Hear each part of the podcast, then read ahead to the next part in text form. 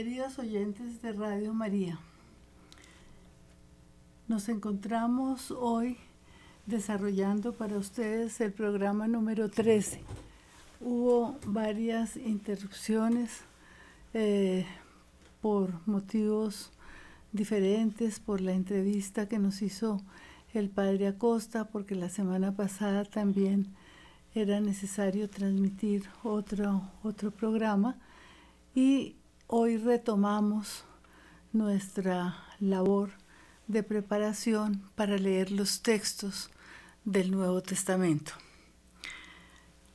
En el programa anterior les hablábamos del carácter secundario que tenían los textos escritos con relación a la tradición oral. Los, los antiguos y en la época del siglo I, el siglo de Jesús, la tradición oral poseía una inmensa importancia. Era muy poca la gente, como les decíamos en el programa anterior, la gente que sabía leer y escribir. Y comentábamos que la labor de leer no era nada fácil con relación al texto hebreo de la Biblia.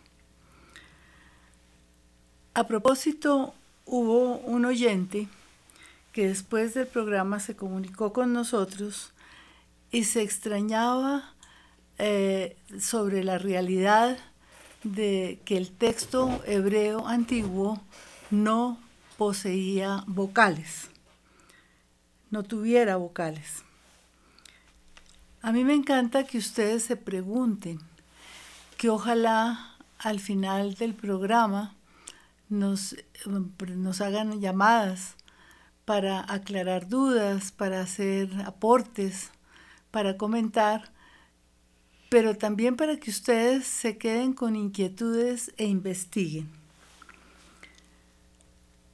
Entonces, antes de concluir el programa de hoy, quiero hacer unas aclaraciones sobre el texto hebreo.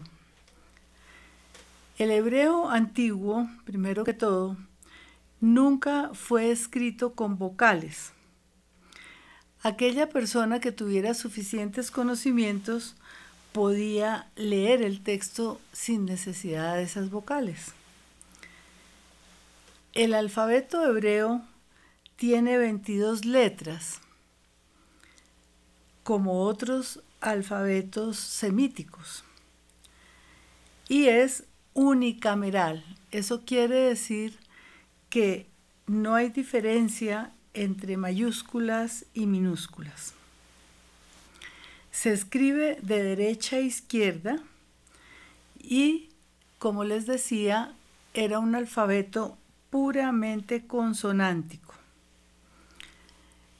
Pero en los siglos eh, octavo al décimo, un poquitico del once, los masoretas le pusieron vocales. Estos masoretas, de los cuales también ya les habíamos hablado en programas anteriores, eran descendientes de los escribas. Y ellos eh, ponían al, texto anotaciones en los márgenes superiores e inferiores del texto y tenían la responsabilidad de, de, dar a conocer copias dignas de la Sagrada Escritura y fueran, que fueran fidedignas, que fueran creíbles, que no tuvieran errores. La escritura hebrea tampoco tenía puntuación. Y una cosa que debemos tener en cuenta, muy interesante, es que las letras hebreas tienen valores numéricos. La mayor parte de las palabras se encuentran compuestas por las raíces correspondientes a tres consonantes y las palabras con esas consonantes se encuentran relacionadas. Eh, ustedes pueden ver en la pantalla el alfabeto hebreo, que como les digo se escribe de derecha a izquierda. Y tienen valor numérico esas consonantes. Las consonantes que, que, forman la mayor parte de las palabras son la mem, lamed y kaf. Su pronunciación, la pronunciación del texto, solo se conocía por la tradición oral, lo cual indicaba la manera de hacerlo. El hecho de no marcar las vocales daba lugar a diferentes interpretaciones. Todo esto les demuestra lo difícil que era leer el hebreo antiguo. En el programa y en los programas anteriores hemos dicho ya, esta es la tercera vez que les comento eso, que solo el 10% de la población podía reconocer las letras. Eso no quería decir leer e interpretar el texto, como lo hacía Jesús en la sinagoga. Muy pocas personas podían hacer esta labor de comprender, interpretar y proclamar los textos bíblicos. Lo hacían siempre para leerlo en voz alta les decíamos también que entre los antiguos era muy extraño leer mentalmente. San Agustín se asombraba que San Ambrosio lo hiciera de esta manera. Eh, las tradiciones y la cultura antigua era eminentemente oral. Los masoretas, como les decíamos, eran judíos que trabajaron entre los siglos octavo, décimo y como les dije hace un minuto, un poquitico del siglo XI, después de nuestro Señor. Ellos se situaban o, vivían en las ciudades de Jerusalén y de Tiberíades. Y también había muchos de ellos en Babilonia. Ellos, eh, ese nombre de masoretas viene de la palabra hebrea masoret, que significa tradición. Ellos compilan eh, mm, aportes de las tradiciones rabínicas relacionadas con el texto bíblico. El texto masorético más usado en la, antigüedad era el códice de Alepo, pero ese códice en, muchas partes de su contenido se quemó en 1947. El que queda como la más completa versión es el códice del enigrado que data del año 1008. Ese es el más antiguo que se conserva actualmente. Vamos a hacer entonces una pausa y comenzamos con el contenido del programa número 13.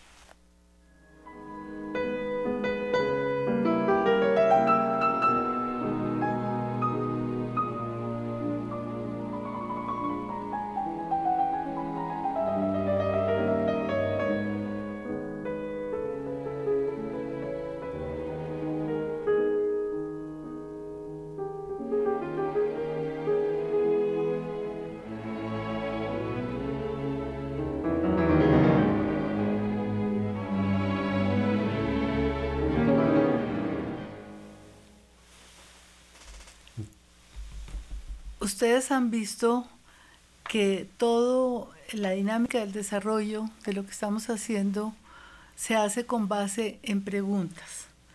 La pregunta de hoy que Werner va a desarrollar en primer lugar dice lo siguiente. ¿Qué aportes deben tenerse en cuenta en relación con la cronología de esas tradiciones de las cuales ya veníamos hablando y la formación de los evangelios? Los evangelios fueron escritos muy probablemente entre los años 65 o 60 al año 100 después de Cristo. Es difícil precisar las fechas exactas de la composición de cada uno de ellos. Sin embargo, sin desconocer el proceso de su formación, podemos situar los textos definitivos dentro de estos años, sin olvidar, como decía al principio de estos capítulos, que los primeros escritos pertenecen al primer teólogo del Nuevo Testamento, San Pablo. Su primera carta a los tesalonicenses data aproximadamente del año 50 al 51 después de Cristo, 20 años después de la crucifixión, crucifixión de Jesús. La composición escrita del Nuevo Testamento fue el resultado de un largo proceso que, iluminado y contemplado desde el misterio pascual, como se ha aclarado desde el principio, contiene tres etapas que también describe Guijarro y tratará María Lucía de enriquecer. La primera comienza con la predicación y actuación de Jesús del año 27 al 30 aproximadamente. La segunda corresponde a los primeros discípulos que continuaron su obra del año 30 al 70. La tercera señala a la segunda generación de discípulos que se inicia con la desaparición de los testigos oculares del 70 al 110. Estas tres etapas se encuentran enmarcadas dentro de dos grandes acontecimientos, la muerte y resurrección del Señor, 30 años después de Cristo, y la destrucción del templo a Jerusalén, 70 años después de Cristo, que coincide con la desaparición de aquellos que conocieron a Jesús. Cada una de estas etapas presenta una fisionomía propia de la historia del, naciente, del naciente dinamismo cristiano y su influencia en la formación de los textos.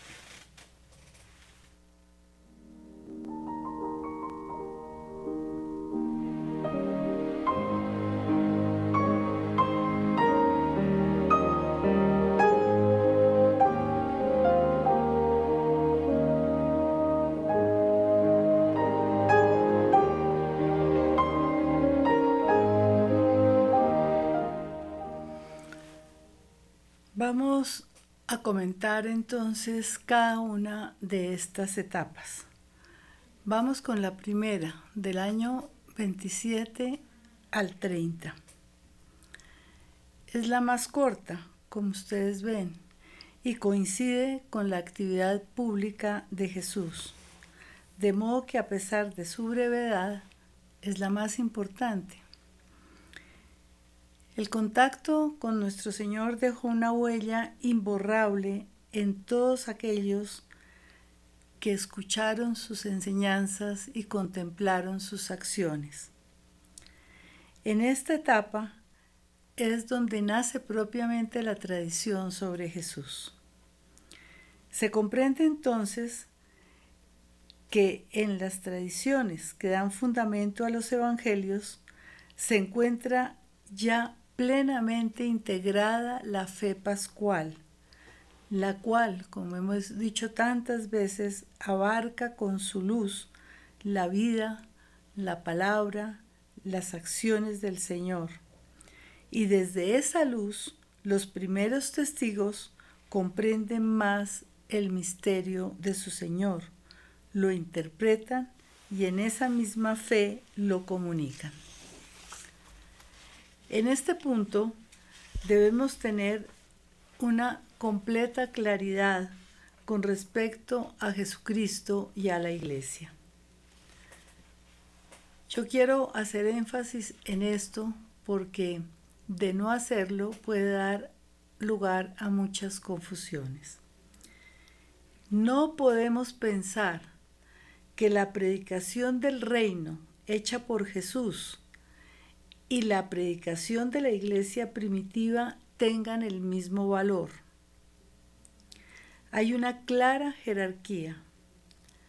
La buena nueva traída por Jesús y el testimonio creyente de los primeros testigos es verdad que están indisolublemente unidos y se reclaman mutuamente, pero no se encuentran al mismo nivel.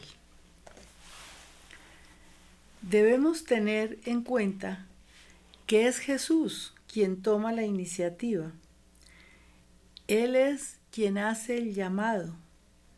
Y a ese llamado, el querigma pascual da su respuesta. Es en Jesús en quien Dios su Padre nos invita a hacernos uno con su Hijo. Y es a esa invitación a la que da respuesta la confesión de fe en su persona y en su parábola por parte de los discípulos. Fíjense muy bien en lo que estoy diciendo. El centro, el origen de nuestra fe es Jesucristo, es Jesús. Son sus palabras, son sus acciones, es su entrega al Padre en la cruz, es su resurrección de entre los muertos. Eso es el tema central, el centro y el foco y el origen de nuestra fe. El querigma recibe esta revelación maravillosa y da su respuesta, una respuesta creyente. Pero como les digo, no están al mismo nivel. Jesús es primero. En el Evangelio de Lucas, fíjense ustedes, escrito varios años después, es María, la Madre de Jesús, quien con su fiat representa a la totalidad de la humanidad creyente, la cual, a través de su respuesta, se une totalmente a Dios. Por medio del ángel, se le ha invitado a María abrirse al acontecer divino que sucederá en ella. María, sin comprender totalmente esa invitación, pero impregnada de una profunda fe, de una confianza sin límites en Dios, se reconoce disponible, obediente, esclava del Señor y pronuncia el fiat que hará posible nuestra salvación. Su respuesta ha sido de fe, de adoración, de alabanza, de testimonio. El Espíritu de Dios presente en ella ha facilitado su respuesta. Sin embargo, no podemos pensar que la invitación de Dios la iniciativa divina y la respuesta de María se encuentren al mismo nivel. Respecto al misterio pascual, la comunidad creyente ha dado la respuesta por medio de su testimonio. Pero Jesucristo es la revelación de Dios. Por eso Pablo y los primeros testigos predican a Jesucristo y a este crucificado. En Gálatas 3.1, en Prima Corintios 2.3. Él es el crucificado, a quien Dios ha resucitado de entre los muertos. En Hechos 2, 23, 24, 32, 3, 14, 15, 4, 10, 10, 39 al 44, Prima Corintios 15, 3.4. Ante estos hechos debemos tener una inmensa claridad. La predicación de la iglesia no es la revelación. Nos conduce, eso sí, a la revelación. Revelación que nos da a conocer que Jesús es el Señor e indiscutiblemente el Señor está primero que su portavoz. Por eso Jesús es anterior y superior al querigma. Solo Él, el Hijo de Dios, el Hijo del Hombre, puede dar validez al querigma pascual. Me parece fundamental esta aclaración antes de seguir adelante.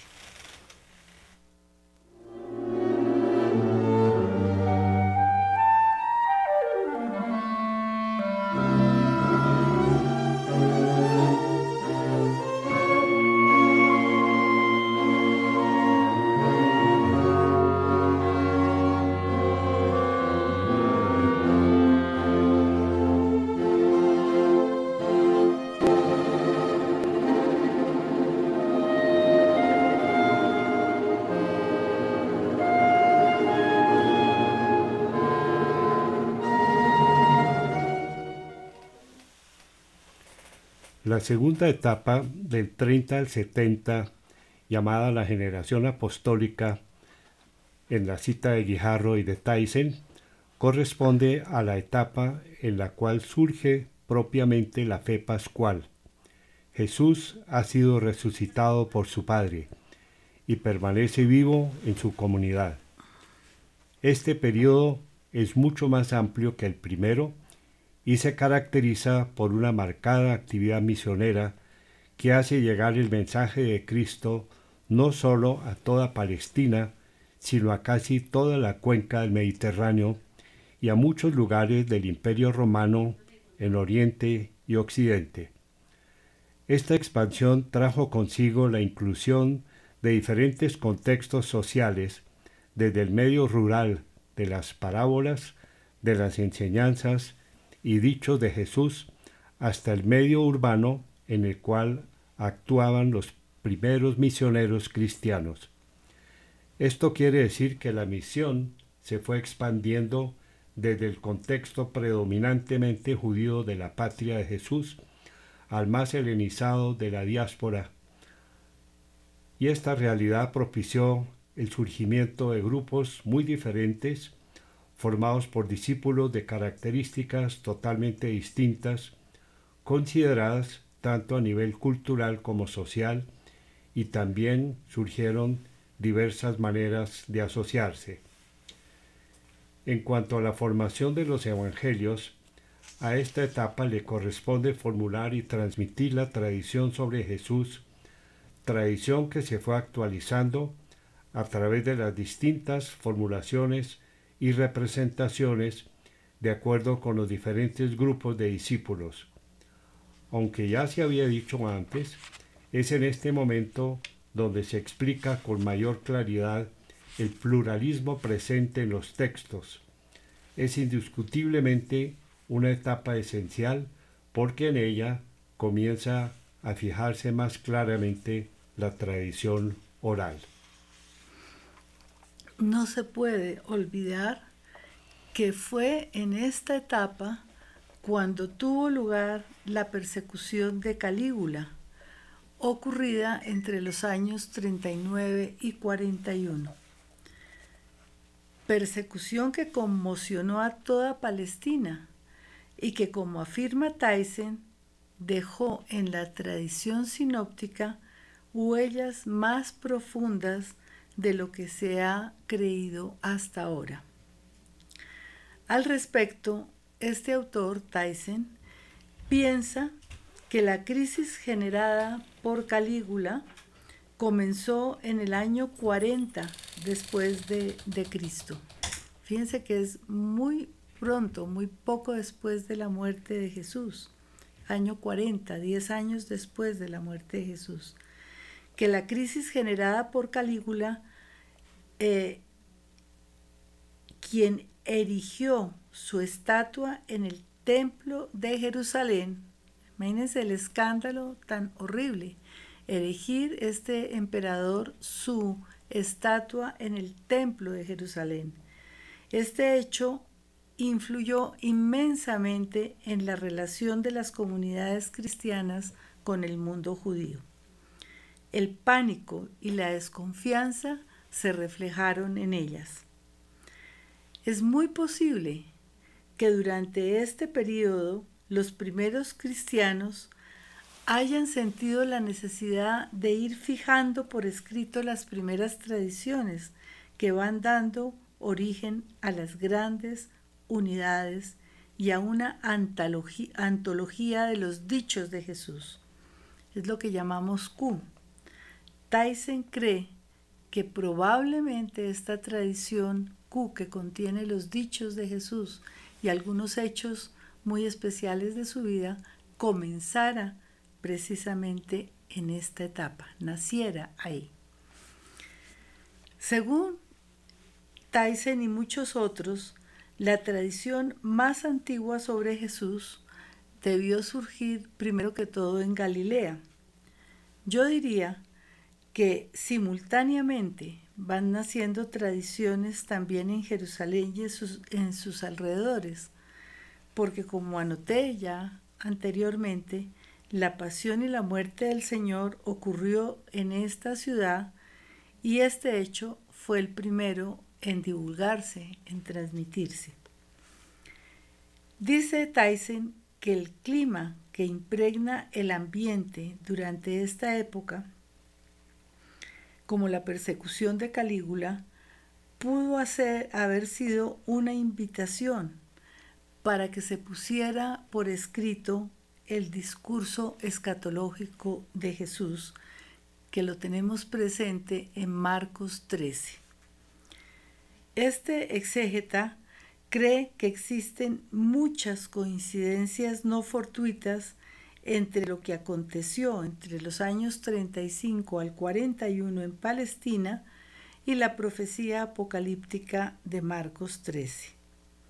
La tradición de Marcos contempla los acontecimientos como cosa del pasado, Fíjense que era lo que yo les decía, la importancia de saber leer los textos. San Marcos habla ya de este acontecimiento apocalíptico de la destrucción del templo como un acontecimiento pasado. Voy a leerles unos aportes de Tyson que me parecen supremamente importantes. Los caminos de judíos y cristianos no se habían separado aún en el año 40. Es decir, hasta ahí los cristianos concurrían al templo de Jerusalén a hacer sus oraciones y estaban profundamente unidos a la sinagoga. Todavía no se habían separado del mundo judío. Marcos 13 nos muestra un cristianismo que permanece totalmente dentro del marco del judaísmo. Aquellos cristianos pretendían ser judíos que profesaban su fe en Jesús, Mesías e Hijo del Hombre. Disentían obviamente de otros grupos judíos. Ellos, los cristianos, querían alejarse del lugar de la crisis. Contra el miedo al emperador Cayo Calígula, que blasfemaba proclamándose Dios, abrigaban la esperanza en el hombre que descenderá del cielo para salvar a los suyos. Entre los cristianos circuló el dicho de Jesús sobre la destrucción del templo y su sustitución por otro. Los cristianos habían pasado ya tribulaciones a cuenta de esta profecía. Recuerden que Esteban fue lapidado por esta causa. En Hechos 6, 14 siguientes se nos cuenta el martirio de San Esteban. Santiago, el hijo del Zebedeo, fue ejecutado. Pedro logró evadirse a duras penas. Lo vemos en Hechos 12, 3. El relato de los hechos da a entender que Herodes Agripa encontró un eco favorable en el pueblo con su proceder contra los cristianos. Posiblemente la crisis de Calígula en el año 40 después de Cristo facilitó un, un primer paso en la separación entre judíos y cristianos. Gracias a ella, el cristianismo traspasó las fronteras del judaísmo. Pero el Apocalipsis sinóptico es un documento de una época en la que los cristianos eran un pequeño grupo dentro del judaísmo. Más adelante nos dice Tyson, si la tradición que subyace a Marcos 13 se remonta a una situación del año 40 exactamente localizable, podríamos conocer unos 30 años de prehistoria de un texto de Marcos. Eso es maravilloso, porque comprendemos que Marcos contiene tradiciones tan antiguas como esta y que se pudo forjar su escritura en aquella época tan temprana. Podemos concluir que diez años después de la muerte de Jesús, la tradición inspirada en su nombre adoptó nuevas formas en Judea. La profecía subyacente en Marcos 13 presupone los dichos sobre el futuro Hijo del Hombre y los actualiza dentro de una nueva situación, pero abandona las formas de las pequeñas unidades de la tradición sinóptica. Es un texto más extenso y con una estructura compleja. Probablemente tuvo, además de la tradición oral que lo fundamenta, una forma escrita, lo que obliga a contar con el tránsito previo desde la tradición oral a la escrita. Que en eso es en lo que estamos, mostrar esa transición entre la tradición oral y los escritos ya en forma del texto del Nuevo Testamento. Hasta ahí Tyson. Esto, estas notas ustedes las pueden encontrar en el libro que se llama Colorido local y contexto histórico en los Evangelios, de este autor, Kurt Tyson. Concluye Tyson con esta pregunta. Hubo también en la tradición narrativa grandes unidades que fueron formuladas oralmente y fijadas por escrito antes de los evangelios canónicos? El punto debatido es aquí principalmente la historia de la pasión. Personalmente es algo que considero absolutamente posible.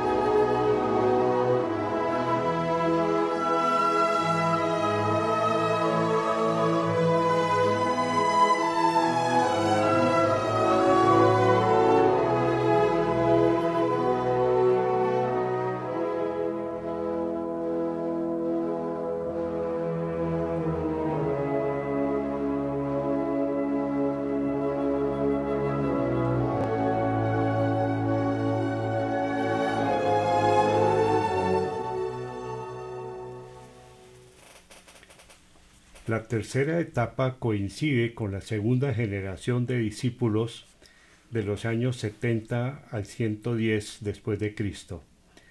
El comienzo de esta generación está marcado por un acontecimiento que convulsionó a todos los discípulos, la destrucción en el año 70 del Templo de Jerusalén, hecho que afectó tremendamente al naciente movimiento cristiano. Es en este preciso momento cuando se inicia una intensa actividad literaria que dio lugar a diversos textos sobre Jesús. Esta labor, que como acabamos de ver, había comenzado tímidamente en la etapa anterior y se fue generalizando. La tradición oral no ha desaparecido, permanece viva e influye fuertemente en la composición de los evangelios. Los especialistas están de acuerdo en afirmar que la reacción a esta segunda crisis provocada por la destrucción del templo y vivida por la primitiva comunidad cristiana dio origen a la literatura evangélica. El evangelista Marcos escribe su evangelio bajo la impresión de aquella destrucción. Pero no solo es importante tener en cuenta lo originado por estos hechos, lo que nos permite comprender la formación de los textos. También es necesario conocer las huellas que los contextos y vestigios materiales dejaron en las fuentes literarias. Una de ellas, según Tyson, es el país donde ocurrieron los hechos, Palestina y el área mediterránea, y dentro de ella no se puede pasar por alto el entorno natural de Jesús, heredero de las palabras de la Escritura sobre la naturaleza como creación divina, como nos dice Freine en su libro. Jesús y sus seguidores tuvieron siempre presente el sentido de la presencia de Dios en medio de su mundo cotidiano, poblado por plantas y animales, entorno natural comunicador de procesos de vida. No podemos olvidar que los evangelios contienen versiones narrativas sobre muchos aspectos de la vida de Jesús y las profundas relaciones que él entabló con las personas y con la naturaleza.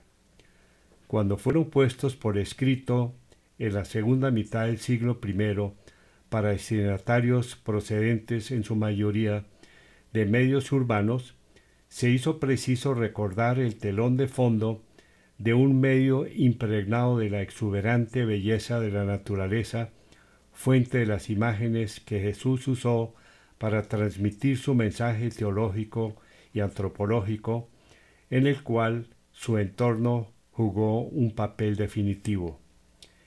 Este aporte histórico contextual es fundamental para comprender a Jesús y su mensaje. Por esta razón, en el capítulo tercero se estudiará con detenimiento esta perspectiva.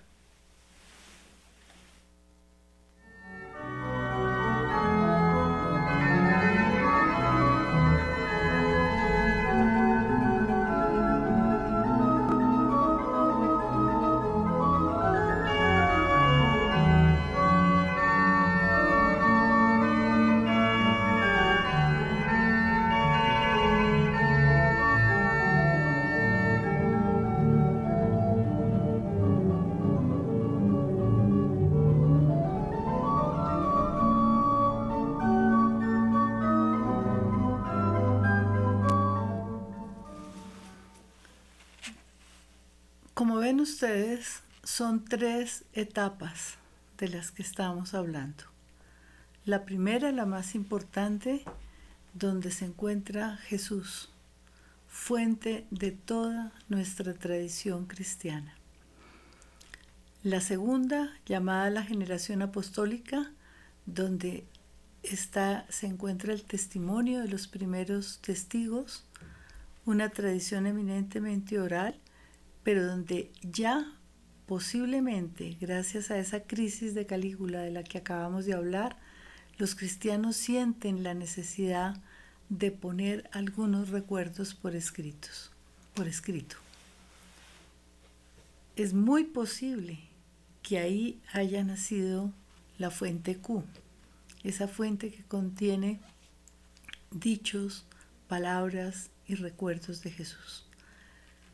Es también muy posible que ahí hubiera nacido una narrativa escrita sobre la pasión, que daría explicación a todas las similitudes que existen entre los cuatro evangelios sobre la pasión de Jesús. Y viene esta tercera etapa donde ya nacen los textos escritos. Como ven ustedes, tanto la segunda como la tercera eh, surgen a causa de crisis. La primera la, la de Calígula y ahora la destrucción del templo de Jerusalén, que fue un acontecimiento catastrófico para judíos y cristianos en el año 70. yo creo que en las tradiciones escritas, como les veníamos diciendo, eh, tienen algunos vestigios ya en la etapa anterior, pero en esta etapa tercera ya se concreta la formación total de los textos evangélicos. Y otra cosa que es fundamental es que comprendamos que no podemos entender ni las tradiciones ni las etapas que van dando lugar a los textos escritos si no conocemos los contextos donde surgen estas tradiciones. Lo mismo que no podemos leer los textos si no conocemos el contexto histórico de Jesús. Yo creo que estos dos factores son supremamente importantes y por eso les vamos a dar una gran relevancia. Continuamos en este momento con otra pregunta que está muy en relación para aclarar lo que les acabamos de decir. ¿Cuáles fueron esos grupos receptores del mensaje de Jesús? Dichos grupos nos dicen algo sobre el pluralismo que podemos evidenciar hoy en los textos. Ya me referí a la importancia de la tradición oral en el mundo antiguo y por qué es indispensable tenerla en cuenta a la hora de tratar de comprender la formación del Nuevo Testamento. Nos detenemos ahora en la persona de Jesús. Es en Jesús en quien se originan los textos y en los distintos ambientes dentro de los cuales Él transmitió su mensaje. En los evangelios podemos ver claramente el impacto que causó su persona en quienes lo conocieron y se relacionaron con él, sus palabras, sus gestos, sus acciones.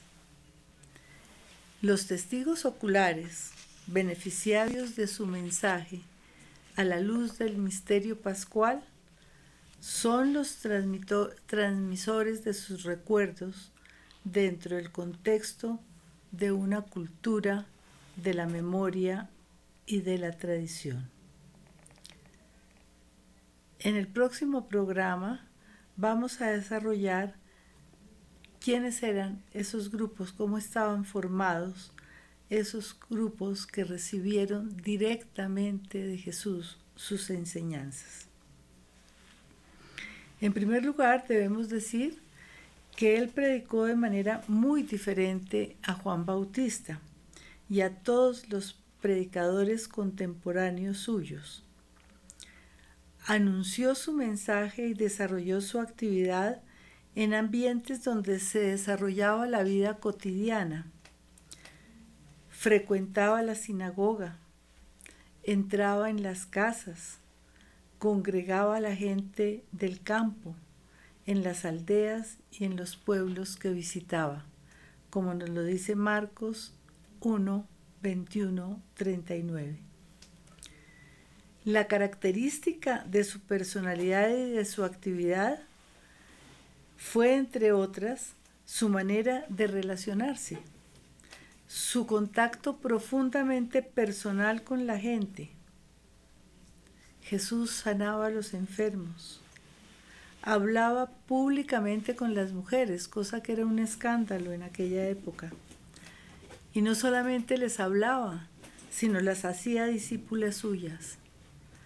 Amaba a los niños, enseñaba y comía con todos aquellos que lo invitaban.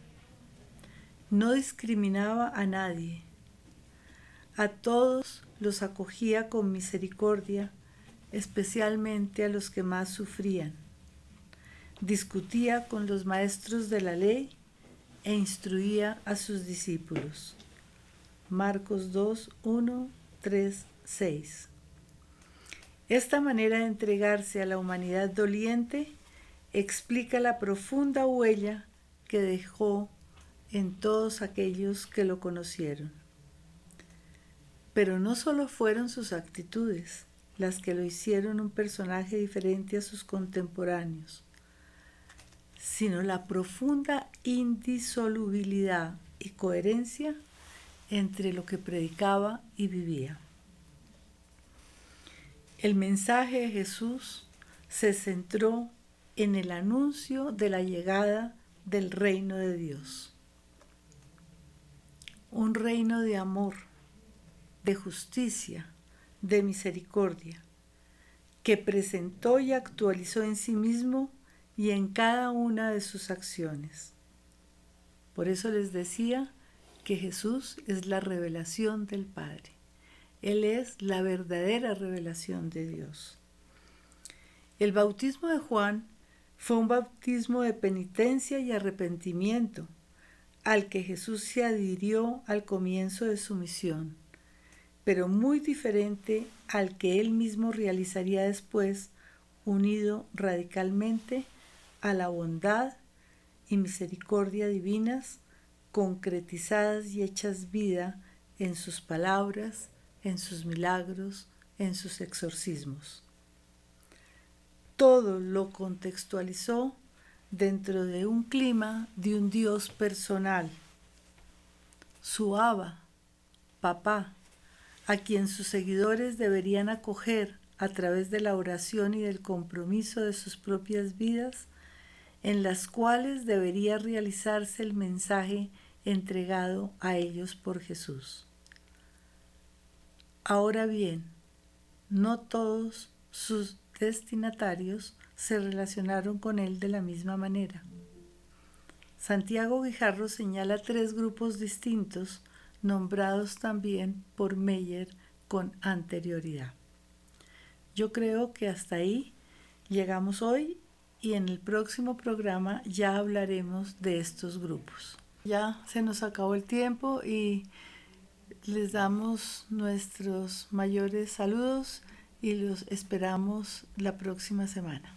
Muchas gracias.